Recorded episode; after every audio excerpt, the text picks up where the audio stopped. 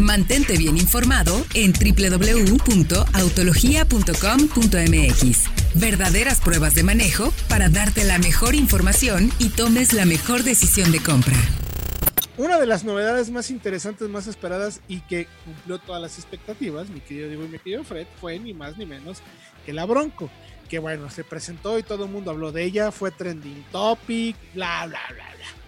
Pero además, voló, Diego. O sea, voló literalmente. La camioneta voló. Sí, así tal cual como cuando ponen en venta este, los boletos de un concierto de alguien muy famoso como Ándale. YouTube, como Madonna, como algo así. La edición First Edition de la Bronco, creo que nomás duró tres horas. Sí. Para empezar, se saturó. era, era la más costosa, además. La ¿no? más costosa, exactamente. La más equipada, la que trae todo el equipo Sasquatch, todo este todo terreno que está increíble. Estaba limitada a 3.500 unidades. Y pues, sí, en tres horas. Adiós. No, Adiós, adiós, adiós. Y no bueno. Ford tuvo que hacer algo al respecto, porque eh, en un principio todo- había tanta una cantidad tan grande de personas queriendo apartar su bronco que tumbaron el servidor. O sea, no podían ni siquiera ingresar. Y No ya cuando pudieron, ya no había Broncos First Edition. No puede ser. Y precisamente, pues creo que aumentaron la producción, ¿no, Fred? Sí, de hecho la duplicaron de Fíjate. 3.500 eh, First Edition a 7.000 unidades. ¿Y qué creen? Que aún con el doble siguen agotadas. No puede Sí. ser. O sea, que Ford podría probablemente volverlas a duplicar y mandarlas a 14.000 y seguirían agotadas. Entonces, Hay pocos autos en la historia de, lo- de los coches que, que- o en la historia de la venta de autos que ha hecho eso, ¿no? O sea, el primero que, me, que si no me equivoco fue precisamente el Mustang. exactamente. Fue ahí- un éxito que sacaron 2000 y se agotaron en tres patadas y tuvieron que eh, multiplicar la producción. El MX5 también, por ejemplo, digo, haciendo honor a, a ti, mi querido Fredo, Gracias. también voló el auto. Tuvieron Triplicó su producción doble, en el primer año. Sí, claro. Exacto. Y luego también eh, más, más atrás en el, en el 55, el Citroën DS que se presentó en el Auto Show de París. Ahí así como que, oye, yo quiero uno, aquí está, aquí están mis francos, tómalos por favor. Así, tal cual. Así no, no, ahorita. Aquí le dejo el dinero, yo no sí, sé, sí. yo ya le di mi lana, a mí me da mi coche. Algo así. El, el MX5 lo iban, fíjense, dato curioso, lo iban a poner precio de 8.888 dólares. Correcto.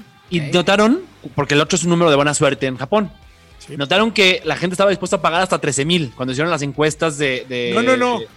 Hasta 16 mil. 16 mil. Sí, y al final tuvo precio de 13.500 dólares. Fue lo que costó la- 13 la mil, primera según Ronnie, y según 12 historias para crear una marca, el podcast que hicimos eh, para Mazda, según Ronnie costó 13 mil 548. Se mantuvo el 8 al final, creo, creo que va por ahí. Lo que sí es que eran 13 mil y un 8 al final. En los del medio, pues ya no importa, o sea, si son 100 dólares más, 100 dólares menos. Casi duplicó el precio. Sí, sí, sí. Pero casi lo duplicó porque se dieron cuenta que la gente estaba dispuesta a pagar más gracias a un estudio de mercado. Pero pues así las cosas con, Con la, con la Bronco, ¿eh? O ¿eh? sea, eh, digo, con la Bronco, ¿cuál Lobo? Que, que yo creo que va a tener mucho. No También. sé si llegar a tener tanto éxito como la Lobo, porque por la Pues es que- que... la Lobo es eh, un top seller mundial, ¿eh? Sí, no. La Lobo ha llegado a vender más de un millón de unidades al año, la F-150. Sí, claro, pero la Lobo lo dan por hecho, porque saben que le va a ir muy bien. La Bronco tenían tres años ya como quedándonos adelantos y, y como picándonos el ombligo, así de ya viene, ahora sí ya viene, ya casi. Entonces, pues ya cuando por fin la presentaron, la gente no se esperó, ya estaba súper lista para soltar el dinero.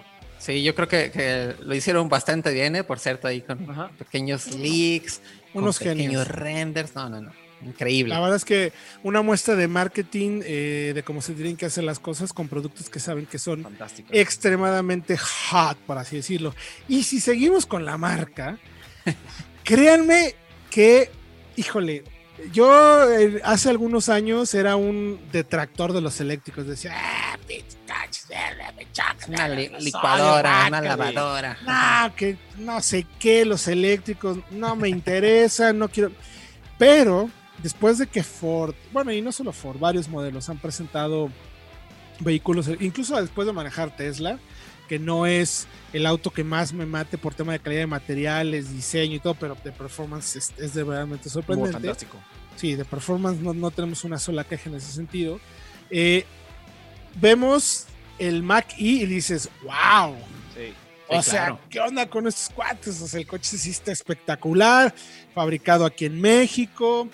Y entonces Ford cuando todo el mundo está como todavía respirando así agitado por lo de la Bronco, pues se le ocurre sacar una cosa de 1400 caballos de la Mac y que además lo hacen un video, de verdad los invitados que vayan a nuestro Facebook, en el Facebook de Autología para que lo puedan ver, chequen el video del Mac y de 1400 caballos, la brutalidad de todo lo que puede hacer, porque además lo juntaron con sus cuatro superdeportivos de gasolina que tienen hoy en día, Fred. En el Mustang 500. el- Exacto, exacto. El 350R y el Mac One. O sea, tienen el Mac One, el 350R, el T500.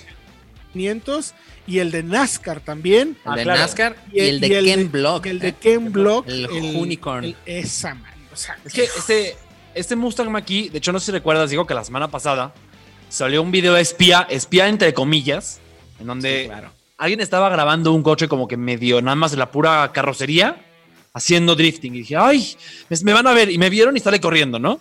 Vayan, a ver, vayan a ver también el de autología.com.mx. Dijimos, Exacto. ¿qué será? Qué raro, parece un Mach-E, pero no se alcanza a apreciar. Y vaya sorpresa, ¿no? Sí, claro. Digamos Pero- que eh, lograron retacar así siete motores eléctricos precisamente dentro de la carrocería SUV de la Mustang no, Mach-E no, no, para generar Wow. un tope de 1400 caballos de fuerza. Así, y para hacerlo, esto es lo más especial de todo. O sea, no nada más es pura potencia y a ver cómo le hace, no. Es un auto multidisciplinario, así tal cual, en, en cualquier tipo de competencia, supuestamente según Ford y según RTR Racing, este, eh, puede competir, porque aparte todos los motores están configurados en una especie de, ellos le llaman en pancake, uno tras de otro, conectados con una sola, un solo eje a los, a los diferenciales precisamente, y tiene distintos modos de manejo, ya sea si quieren en pista, hacer tiempos de pista bastante buenos, si quieren hacer drifting, donde también se le cambia todo el frontal, todo una- un sistema de dirección especial para hacer drifting, o si nada más quieren hacer velocidad tope, también se puede con este vehículo. Así que por eso en el video sale precisamente haciendo drifting con el Unicorn, con el RTR también este, dando vueltas en la pista y con el de NASCAR, rebasando el coche de NASCAR, el Mustang de NASCAR. Sí, porque este coche se supone que lo puede hacer todo. ¿Qué Lo, tal? inter- lo interesante de esto es que nos, nos sienta un precedente muy importante, me parece, de que hacia dónde pueden o qué tan capaces van a ser las marcas en el futuro en el desarrollo para ofrecer vehículos multipropósitos o multidisciplinarios, como bien lo mencionas, utilizando la, la- tecnología eléctrica. Porque va a haber evolución en tamaños de las baterías, en dimensiones eh, de acomodo, en cómo lo, lo van a poder articular los paquetes de baterías, en densidad energética. O sea, estamos realmente viendo quizás como los primeros pasos ya profesionalizados, por así decirlo, de producción de del tema eléctrico. Va a mejorar todavía más.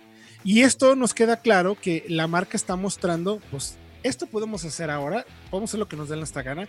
Imagínense lo que viene, ¿no? o sea, lo que va a venir más adelante en términos de pasión, emoción, performance. Y luego además le pusieron unos sonidos espectaculares. Suenan como tornillos de taladro, así de, de que te están, como cuando te taladraban los dientes, así, Ándale. así, ay, híjole.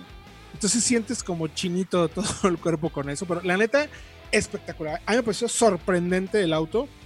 E insisto, eh, muestra como hacia dónde, hasta dónde pueden llegar hoy en día las marcas. Es un ejercicio de presunción de capacidades, evidentemente. Vayan, autología.com.mx, ahí tenemos la nota y también el video en nuestro Facebook, arroba autología online, para que le echen un buen ojo. Vale mucho, de verdad, mucho la pena que lo vean, porque estamos ante un hecho, creo que sin precedentes para la marca en el tema de movilidad electrificada. Por lo pronto, nosotros vamos a ir a música y regresando les contaremos sobre el Hyundai Grand i10 que llega a nuestro mercado. Precios, versiones, equipamiento, rivales, todo aquí en Autología Radio.